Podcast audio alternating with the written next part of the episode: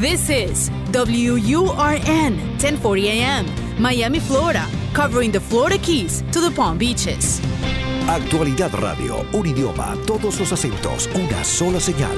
Una emisora de Actualidad Media Group.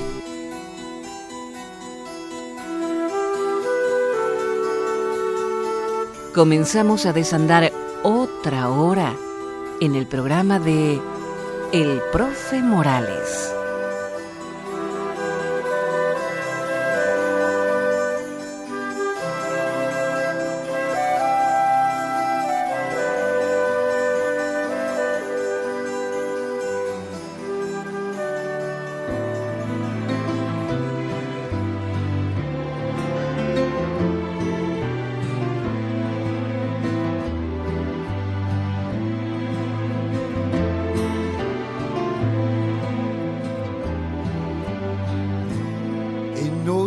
Sunshine when she's gone. It's not warm when she's away. Ain't no sunshine when she's gone, and she's always gone too long. Anytime she goes away. Wonder this time where she's gone. Wonder if she's gonna stay. Ain't no sunshine when she's gone, and this house just ain't no home.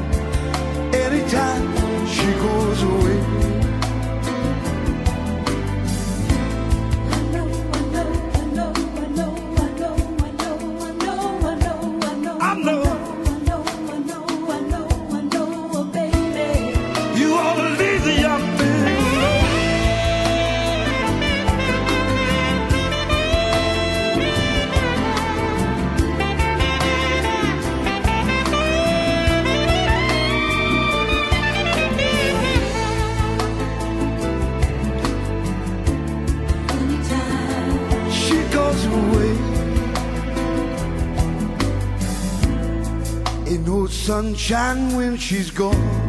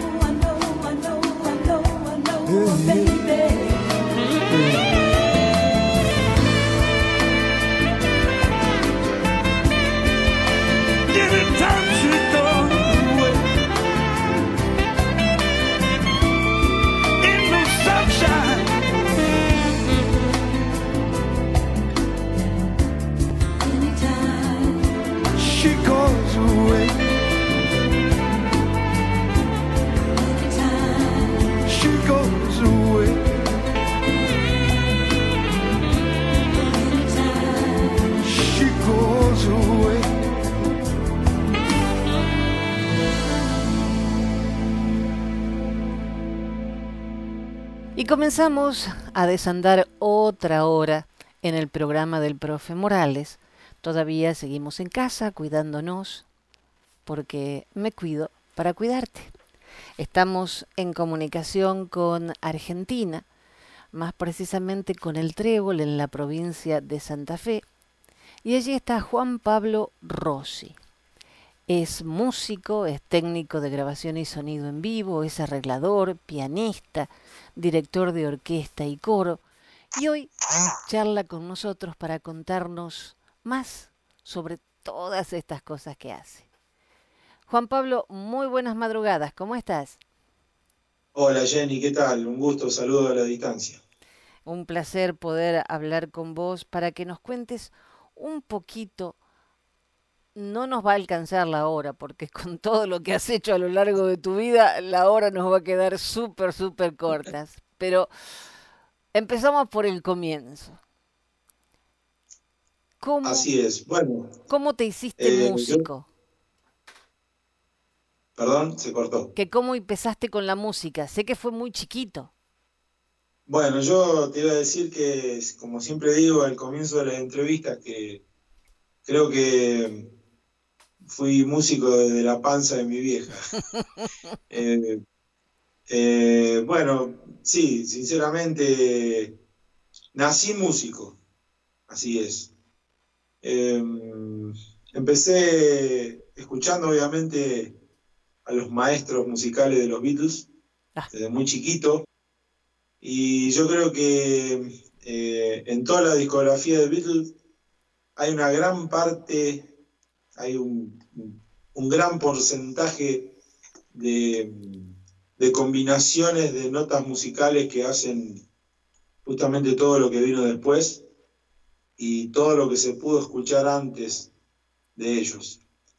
Eh, o sea, en grabaciones, digamos.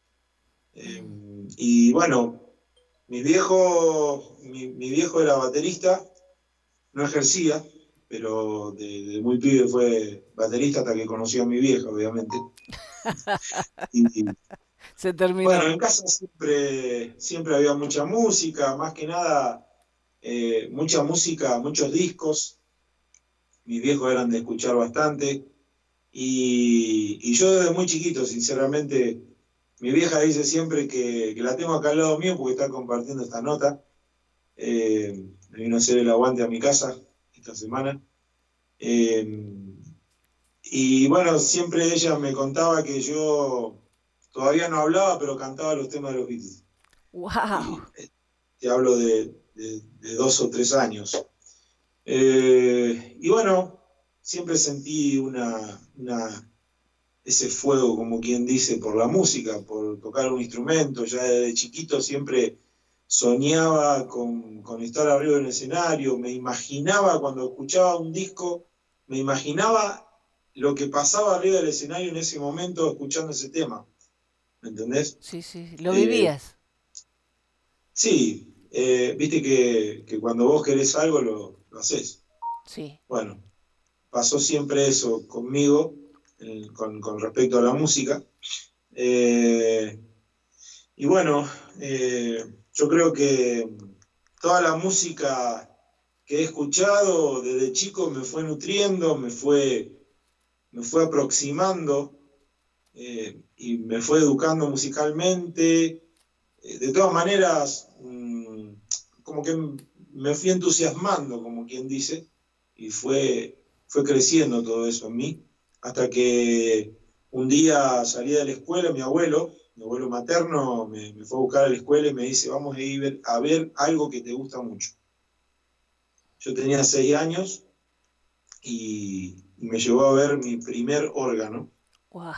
así que yo sinceramente estaba extasiado, nunca había tocado un órgano, obviamente, y, pero yo ya tenía toda la información que yo me había creado durante esos pocos años que tenía. Eh, hasta que lo trajo a mi casa, lo enchufaron y a las dos horas mágicamente, no me pregunté cómo, pero toqué dos canciones. ¿Viste? Y bueno, yo creo que eso resume un poco. Y de ahí no paraste Eh, nunca más. No, no, jamás. ¿Batería tocas? Sí, vos sabés que toco un poquito. Mi instrumento padre es el piano, eh, porque siempre, siempre fue. Yo considero que el, el piano es el padre de todos los instrumentos.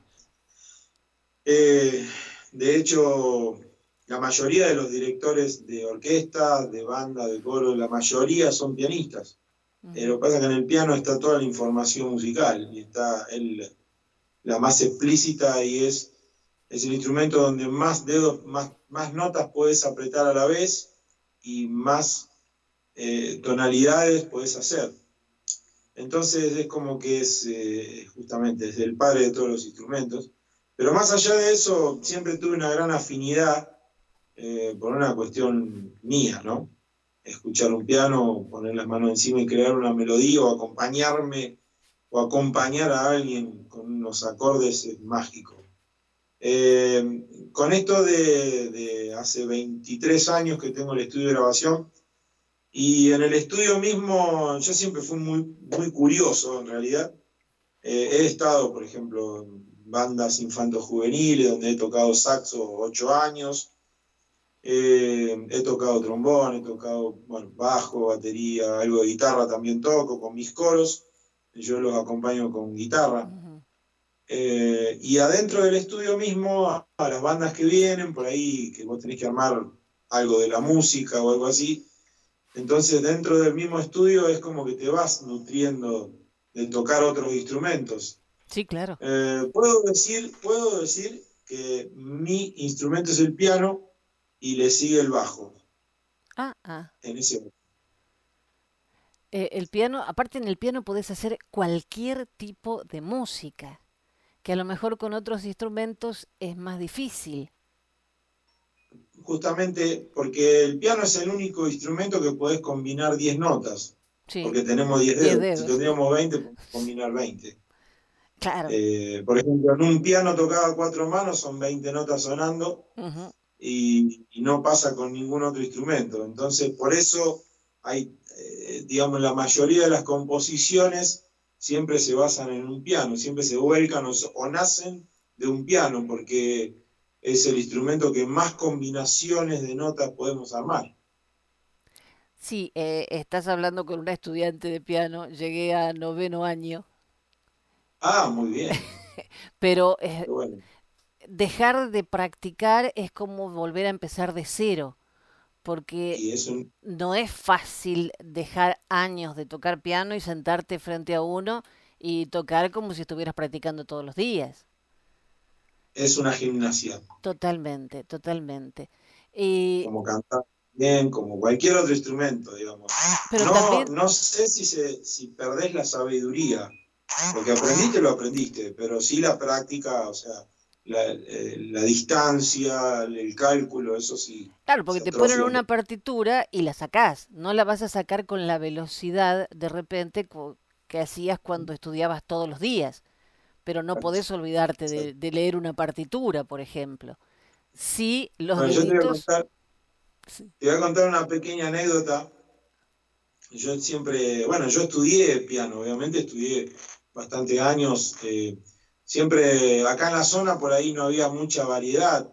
Yo vivía en las parejas, yo nací en las parejas, eh, hace dos años y medio que vivo en el Trébol. Eh, y, bueno, todos los métodos que se conocían eran clásicos y a mí obviamente nunca me gustó estudiar, siempre me gustaba más vale crear. Claro. Yo a mí me gustaba más. Eh, había entrenado, sin darme cuenta, había entrenado muchísimo el, el famoso oído que dice la gente. Eh, pero entonces iba a la, clase de piano y la profesora ponía la partitura de lo que tenía que hacer y se lo hacía tocar una vez a ella, ¿viste? Y yo vago, vago totalmente para leer y para estudiar. Entonces, como había desarrollado mucho el oído, me aburría tener que estudiar, porque yo ella lo tocaba una vez y yo ya me aprendía toda la lección, los dedos donde iban, todo. Dejaba los libros cuando llegaba a mi casa y al martes siguiente daba la lección con 10. Pero porque me acordaba. Hasta que dos años estuve así, hasta que un día me equivoqué en una página y, bueno, ahí se dio cuenta la profesora que me estaba leyendo. Así que, pero de todas maneras iba a rendir eh, cuando al final del año y, bueno, siempre sacaba buenas notas porque no había, no había forma de objetarlo, digamos porque estaba bien dada la elección. Y también cuando hacía el dictado de, la cuestión teórica, también lo daba bien, pero el tema era que a mí me gustaba muy vago para estudiar y para leer, eh, más que nada. Bueno, pero si es lo, que a vos te gustaba. lo sigo siendo. ¿Y ahora que tenés, tenés alumnos? Mirá, sinceramente piano no doy, eh, algunas cuestiones así, algunos amigos, muy, muy así allegados, que por ahí mm, buscan alguna sugerencia o algo así, pero, pero considero de que no me considero un profesor de piano.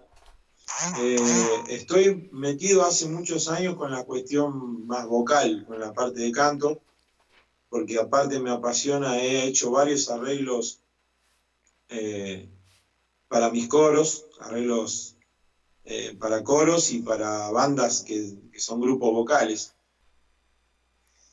Eh, siempre me gustó mucho más la parte de arreglos vocales para los grupos, para los coros. Incluso, bueno, yo en este momento dirijo cuatro coros de aquí de la zona y donde con los mismos grupos se cantan arreglos míos y arreglos de otros colegas, obviamente. Y hace años, eh, cuando, cuando tuve la propuesta, me empecé a interesar y a, interiorizar un poco más con, la, con esta parte más vocal, digamos.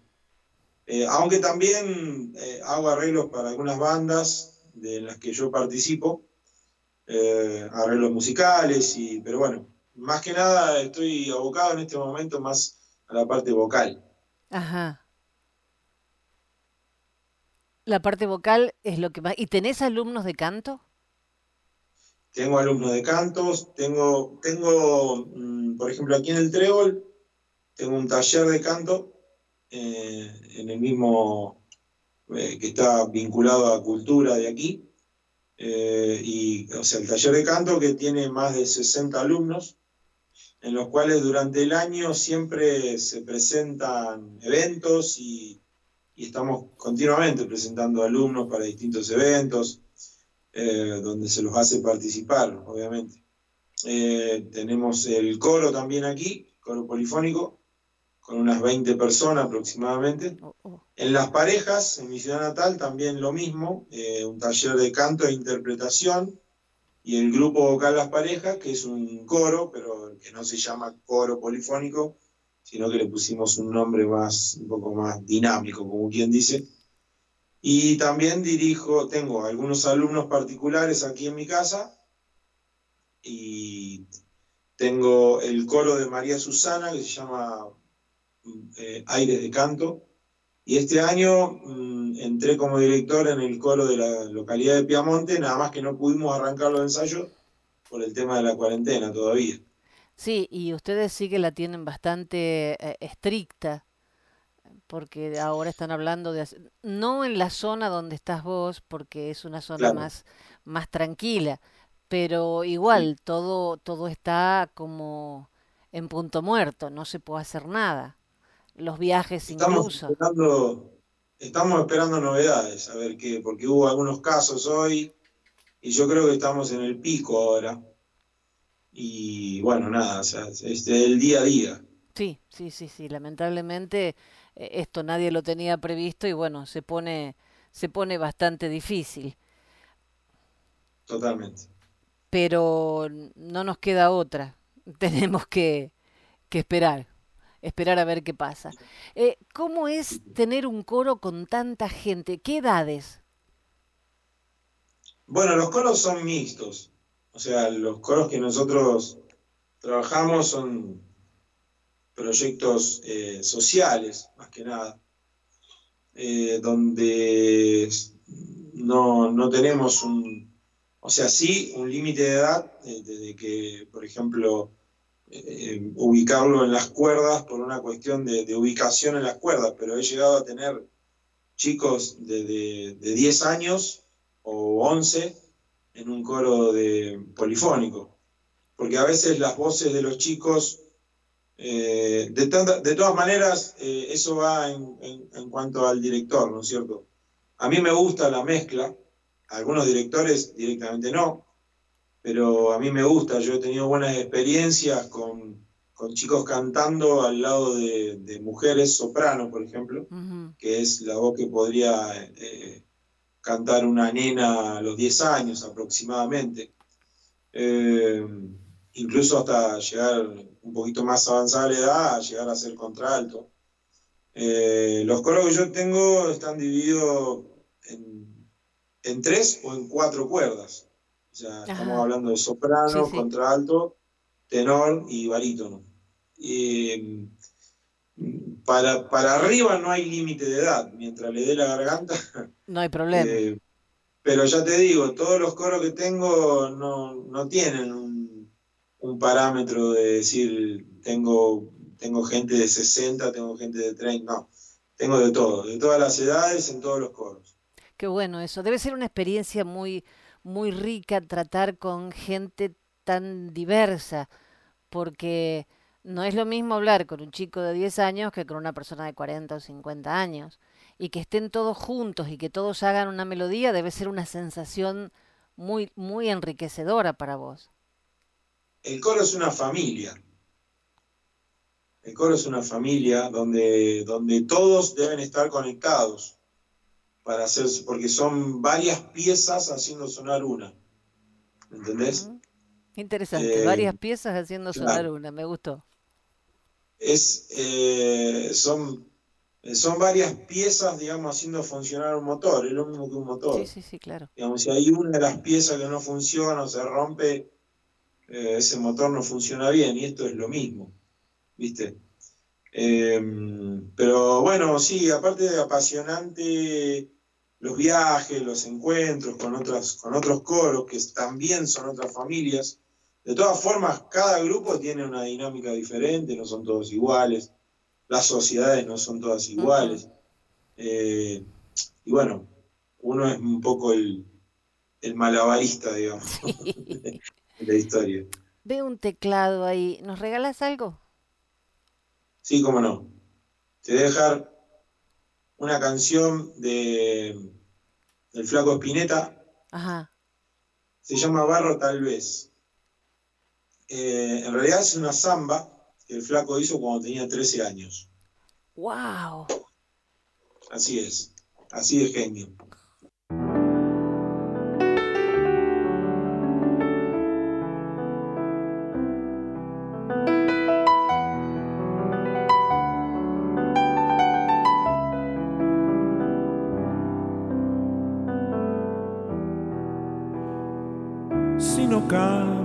Siento. Me voy a morir por dentro. He de gritarle a los vientos hasta reventar, aunque solo quede tiempo en mi lugar.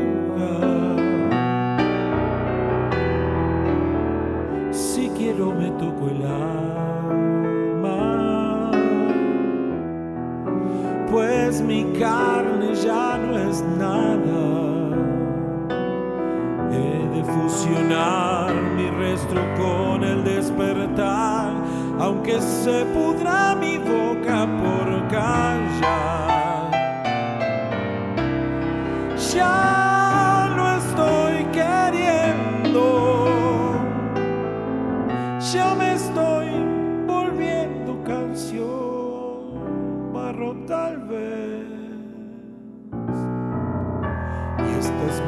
corteza donde el hacha golpeará,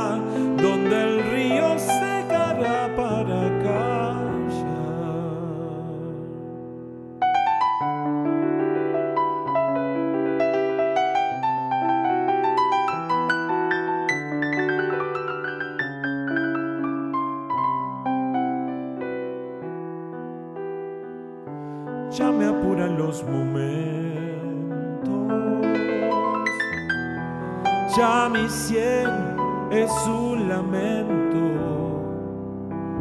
Mi cerebro escupe ya el final del historial, del comienzo que tal vez reemprenderá. Si quiero me toco el alma, pues mi carne ya no es nada. Fusionar mi resto con el despertar, aunque se pudra mi boca por callar.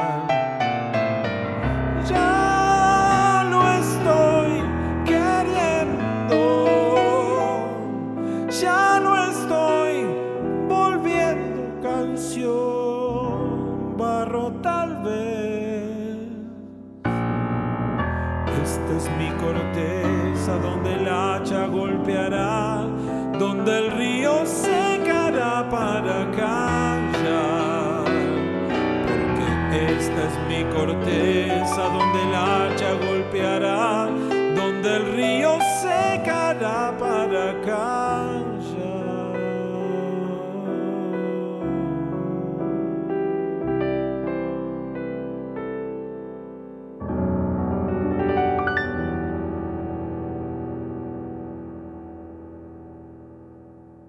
Te aseguro que muchas veces entrevisté músicos en la radio, tocando en la radio, pero es la primera vez que lo hago a distancia y me encantó. Bueno, me alegro. ¿Cómo se escucha desde ahí? Se escucha perfecto. Eh, estamos, bueno, a 10.000 kilómetros de distancia y en una comunicación por Skype, pero salió bárbaro. ¿13 años tenía el flaco cuando escribió esto? 13 años. Yo digo siempre que nadie llega porque sí. Obvio, sí, sí, sí. Este señor realmente fue, fue muy grande, fue muy, muy grande y, nos dejó muchas maravillas para que podamos seguir disfrutando, aunque él ya no está. Y se fue joven, tenía creo que 62 años cuando nos dejó. Ya que, estamos en el flaco Espineta, ¿puedo tirar otra ahí así el toque? Sí, claro que sí, dale, dale.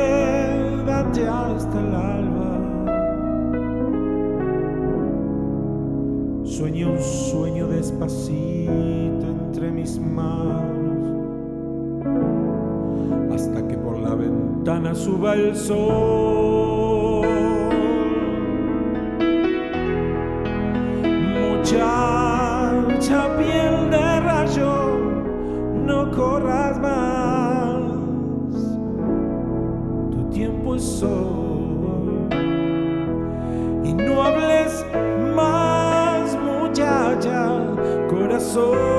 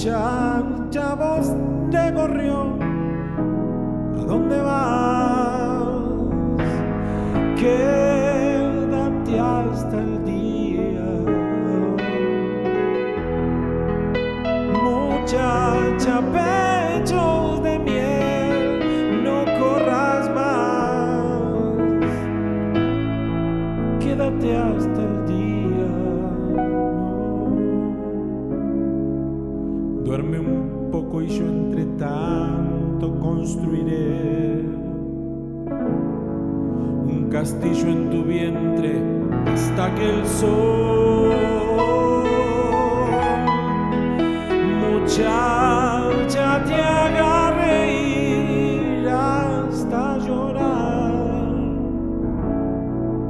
hasta llorar. Y no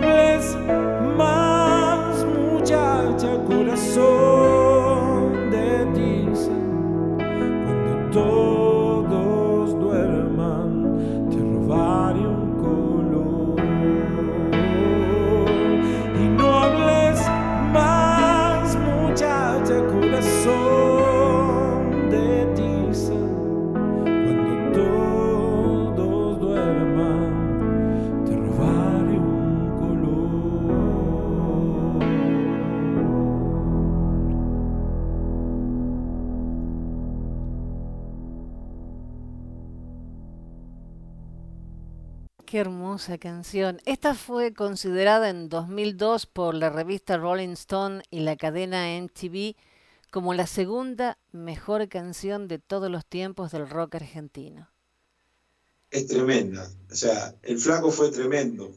La obra que nos dejó, como tan, tanto él como otros más, ¿no? Eh, como Charlie, como Fito, como Cerati, como, como tantos Sí. monstruos de los cuales eh, hoy tenemos esta herencia, ¿no?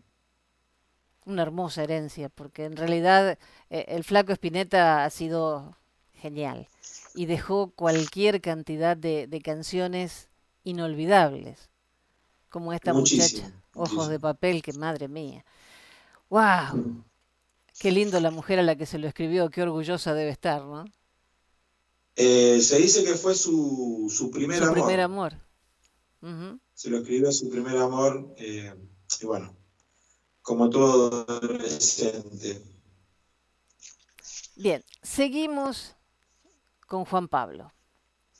Yo sé que también has estado con gente eh, muy importante dentro del ramo de, dentro de la, de la música folclórica y que seguís estando con ellos. ¿Qué nos podés contar de eso? Bueno, en realidad eh, son todas grandes experiencias que, que vamos teniendo en este camino, ¿no es cierto? Este, este es un camino que mm, un día empieza y, y te sorprende. Nunca sabes dónde vas a caer, nunca sabes con quién vas a tocar, es ilimitado e infinito. Y bueno, eh, tuve, tuve varias, este, muchas satisfacciones, como también es un camino, eh, como dijo McCartney, largo y sinuoso. Eh, tiene estas cosas que, por ejemplo, artistas como, yo, Soledad, como los del Zuquía, como muchos de, de otros géneros también, estoy hablando de folclore solamente, ¿no? Sí, claro. pero de otros géneros también, como nuestra cumbia, nuestro, nuestro ritmo tropical aquí en Argentina. Eh, también he tenido oportunidad de, tocar con, con monstruos como Grupo Cali, como Los Lirios de Santa Fe, como varios, que realmente son grandes experiencias que nutren tu musicalidad, ¿no es Ujú. ¿cierto? Eh, yo no, no- si- a mí me gusta toda la música, la música es todo, no es un género, no es solo un género, no es solo un idioma, no es solo, no es solo, no es, no es religión, no es nada, es todo. Así de. Entonces, mm, entonces, este, mm, eh, es más, todo lo que, todo lo que nosotros decimos como idioma, como religión, eso debería ser la música a futuro. Debería ser nuestra religión, debería ser nuestro idioma. Eh, eh, bueno, a lo largo de todos estos años y de todas las experiencias vividas, puedo decir que, que fueron muchas las, las, las muy lindas eh, y que todavía me quedan un montón más por, por recorrer. ¿no? Seguro que sí. Eh, Estuve con Soledad dos años, eh, no, un año y medio, perdón, un año y medio con Soledad. Eh, Fue una gran experiencia porque yo era muy joven, tenía 23 años cuando Ah. empecé. Y de pronto vino a mi estudio a grabar un día Soledad, con Soledad, nos conocíamos, vivíamos ella de Arequito, y yo de las parejas, estábamos a 80 kilómetros.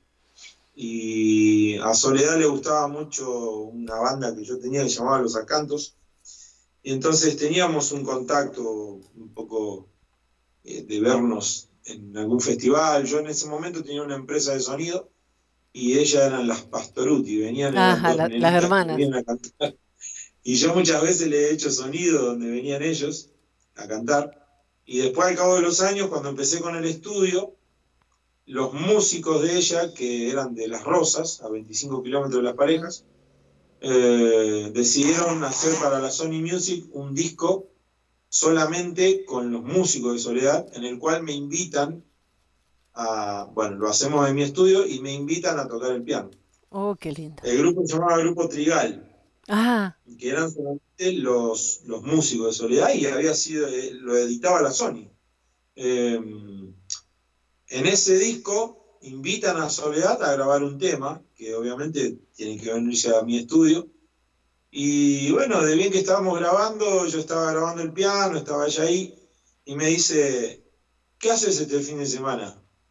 Pues yo pensé que me decía si vas a algún boliche algo. Claro.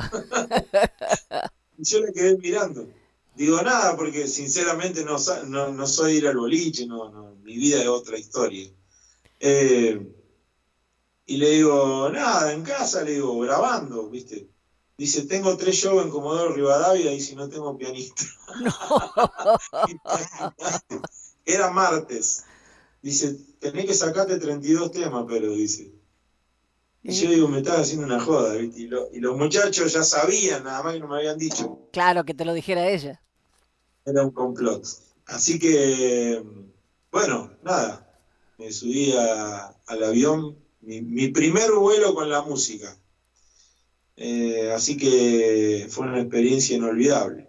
Estuve un año y medio y la verdad que me fue muy bien.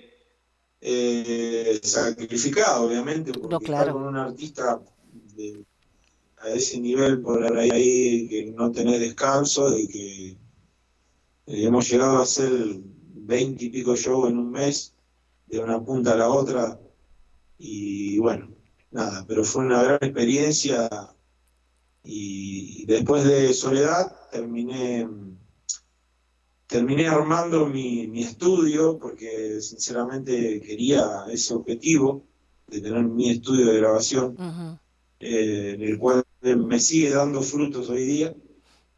Y, y bueno, después hubo, hubo bandas como me conocí con los del Suquía, que los del Suquía este año es un grupo que cumplió 60 años, años Ya en el 60 rubro años. y que eh, a nivel americano puedo decir que 60 años. Y tuve el orgullo, y tuve la, la, eh, lo digo con orgullo porque te explico, cuando, cuando mis viejos iban al boliche, eh, puedo decir que apretaban con los del Suquía. y, y eh, vos te estás dando cuenta de lo que yo estoy contando. Y de pronto lo tengo a Cachito Iriarte, el de la voz agudita de Canción para una Mentira, Sí. grabando en mi casa, en mi estudio, No. hablando sentado, desayunando con mi viejo. Eh, y bueno, imagínate, o sea, tiene estas cosas la música, ¿me entendés? Que mis viejos eran fanáticos y yo cuando tenía 4 o 5 años miraba el disco de Suquía y me llamaba la atención una tapa que tenían porque a mí, a mí me gustan los aviones. Eh, he estudiado también con tu hermano, hemos volado. Bueno, a veces voy a volar.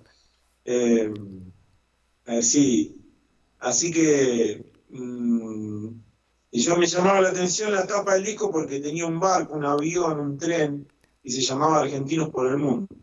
Y me quedó tan grabada esa tapa que lo primero que le dije a Cachito Iriarte cuando lo conocí, vos sabés que había una tapa de un disco de ustedes que cuando yo era chico la miraba todo el tiempo, sí, esa tapa del disco.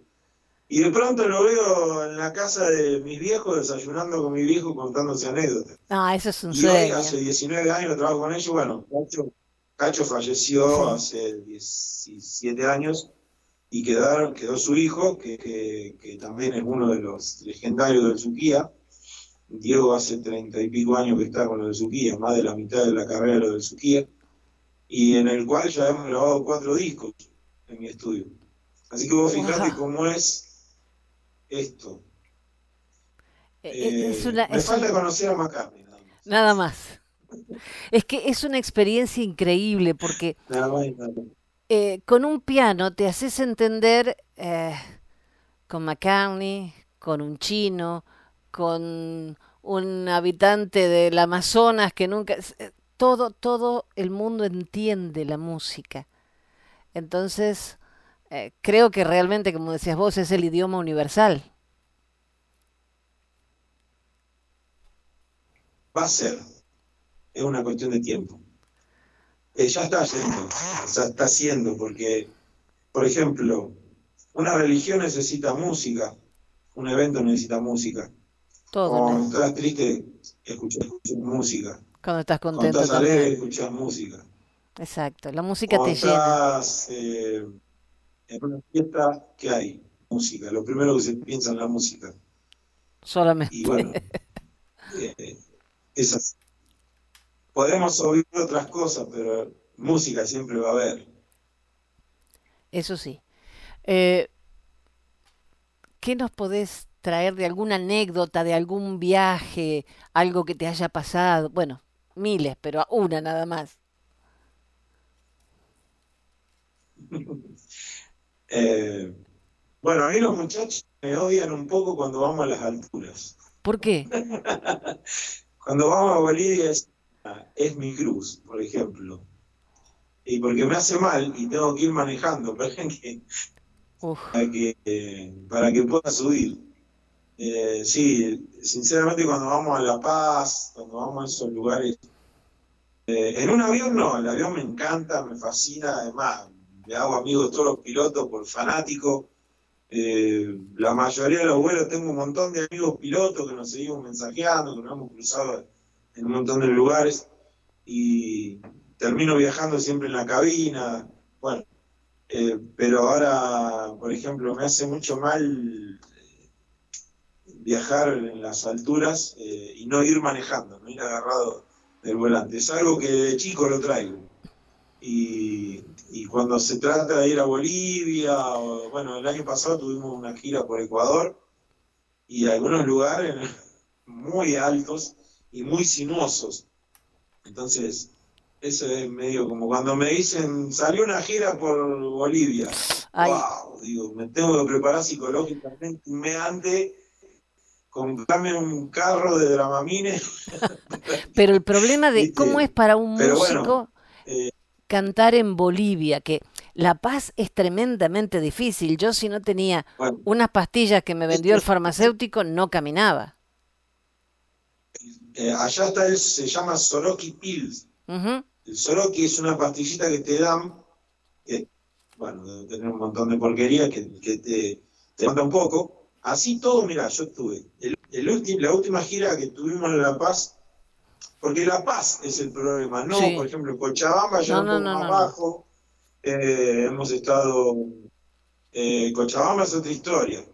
En Santa Cruz de la Sierra. Santa Cruz bueno, de la Sierra es normal. que hay un poco menos de altura. Claro. Vos bajás del aeropuerto del Alto, 4.000 metros, y te bajás del avión que está presurizado, te bajás y haces cuenta que te agarró Mike Tyson y te pegó 10 piñas en el mismo ojo. Sí. Entonces, quedás planchado agarrándote de la pared de la manga. No hay aire. Y, y así te a mí me llevan así. No, no, no, se corta el aire. Sí, sí. Y, y después yo estoy, en La Paz estoy dos días para, para, para establecerme, no, no, no, no tenés manera. Bien, dejemos Bolivia, volvamos a Argentina y quiero escuchar más música. Bueno, eh, voy a hacer algo de mis maestros, Ajá. de Beatles. Más precisamente de George Harrison. Ah, Eh, no tengo un inglés perfecto, obviamente. Es un inglés que, que escucho, nada más. Y trato de pronunciarlo lo mejor posible. Eh, voy a hacer something. Oh, oh, me encanta.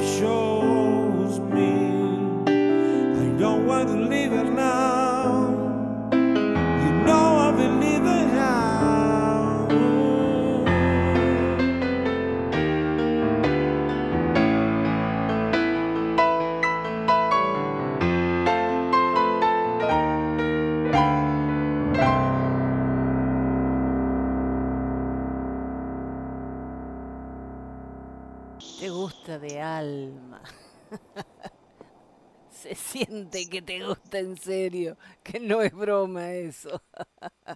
No es broma. No, no, no, en absoluto. Se nota que te gusta. Sí, sí. ¿Qué dije? Beatles, eh, Beatles eh, tienen como si fuera, a ver, para mí, hablando en, en comparación, para mí es eh, un poco la Biblia de la música, de la música contemporánea, de, de todas las combinaciones que podíamos lograr. Incluso hasta se han, este, culpa del McCartney, se han creado sistemas de grabación para poder grabar y captar todas las ideas que tenía él y que sigue teniendo en, en este momento. Acaba de cumplir 78 años y no para. No. Eh, hablo de McCartney como, como podría hablar de Lennon y, y los de, de Harrison y de Ringo Starr también, ¿no? Yo por ahí soy un poco más seguidor de McCartney, me incliné un poquitito más a, tengo más, un poco más de afinidad con, con la obra de McCartney.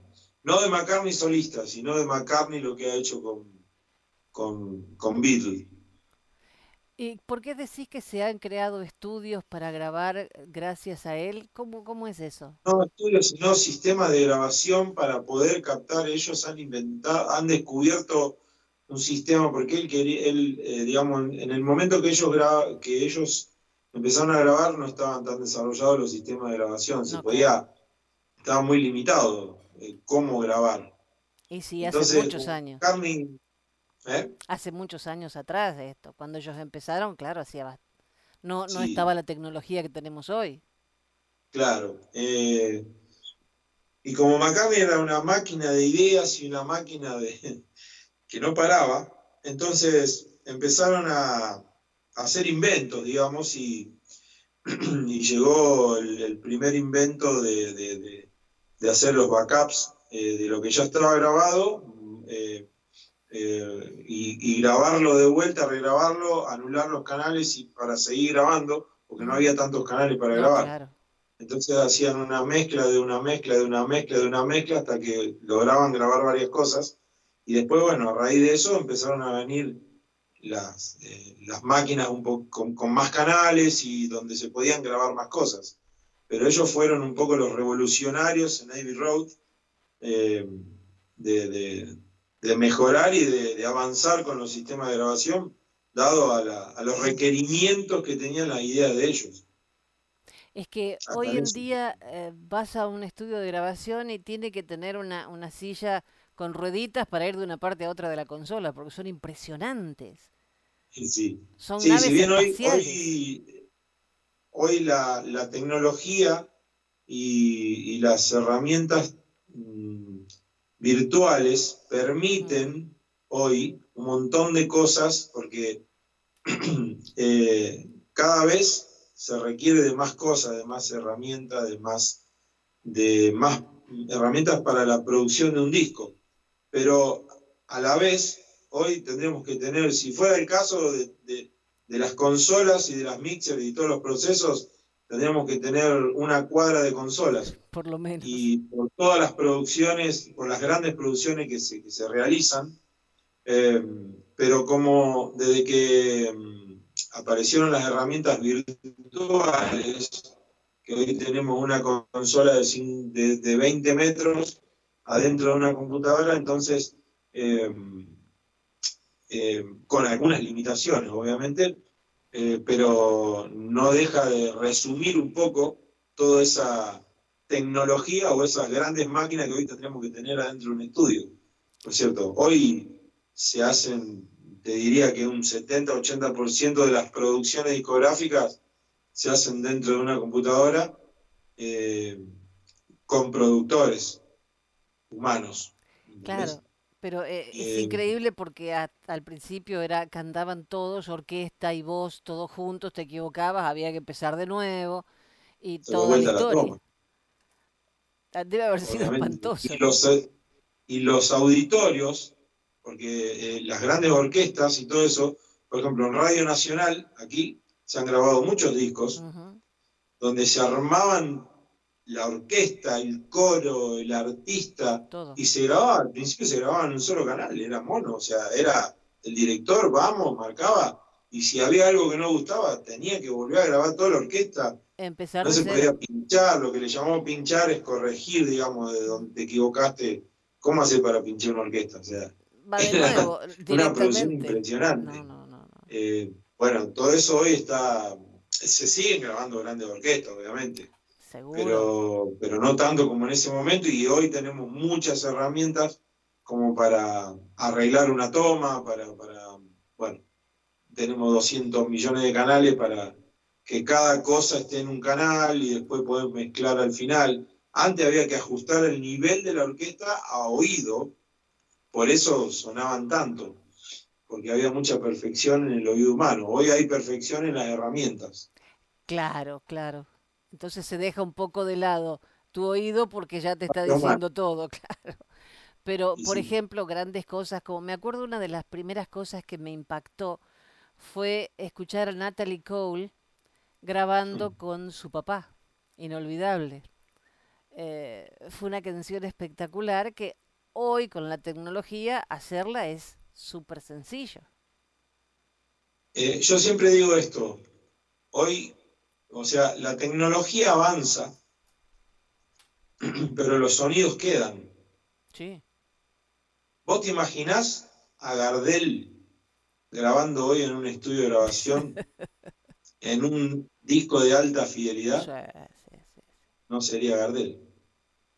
Es Vos que, de, de Gardel querés escuchar ese fonógrafo que raspa todo el tiempo el- y con la voz de él mediosa como una corneta.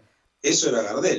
Ahora, tenés que coincidir conmigo, vos que sos profesor de canto, que sos músico y que tenés estudio de grabación, que hoy hasta yo canto. Hoy no, No te vas a creer. no necesitas ser un genio con la, porque te hacen la voz. El problema de muchos eh, famosos es que cuando están en vivo no es lo mismo. Para ser un Gardel hay que ser un Gardel. No, no, No ese te es uno solo, olvídalo. Pero para cantar, no tenés que tener voz si tenés un buen director atrás. Eh, te, voy a, te voy a decir algo. Si bien las herramientas de hoy son fantásticas, se puede hasta afinar una voz, Sí, ¿entendés? Pero hay, hay cuestiones eh, personales y hay cuestiones de alma en, en los cantantes que no se pueden lograr con una máquina. ¿Entendés? sí, no, Esa es la historia. O sea, yo digo Gardel, como puede haber millones. Eh, tenemos, eh, digo Gardel, ¿no? Por decir, pero grandes cantantes, grandes voces que hoy ni siquiera con una máquina podés lograr, ¿entendés? Eso es, eh, eso es claro. Sí, las máquinas y la tecnología ayudan un montón al- a los procesos y a, y a justamente a la, a la dinámica para sacar un disco, ¿me entendés? Y sí, que hay muchas herramientas para arreglar errores, pero no hacen al cantante. Quédate bien tranquilo. O sea, eso es mentira de que cualquier cantante hoy puede sonar de maravilla y puede transmitir arreglándolo, que sí se le pueden hacer un montón de maquillajes a la voz, eso sí. ¿Ves? Pero, no, no, no, pero ya, ya me has roto la ilusión de ser cantante. No es justo. es como si yo quiero ser futbolista. No. Claro, Mis pero- hijos son futbolistas, pero yo los voy a ver nomás. bueno, por Y lo menos no. aplaudís. que eso es muy importante, hacer el apoyo, el apoyo moral. Bueno, yo esperaba que me ibas a sacar cantante y me terminás de pinchar el globo. No voy a poder A cantar. ver, vos sos, una, vos sos una gran voz detrás de un micrófono haciendo. Sí, pero sin cantar, porque si llego a cantar este programa no lo escucha nadie. Sí, pero poneme a mí a, poneme a mí a hacer un programa de radio. Entonces favor. vamos a hacer una cosa, vos seguís con la música y yo sigo con la radio. Por supuesto, zapatero a su zapato. Es así. Pero realmente escuchar una voz maravillosa te, te cambia el ánimo. Eh, hay, hay gente que tiene ese, ese don de que la escuchás y todo es lindo. Es Y así, la- es la energía que tiene esa persona y el alma. eh, el cantar es el sonido del alma, Seguro que sí.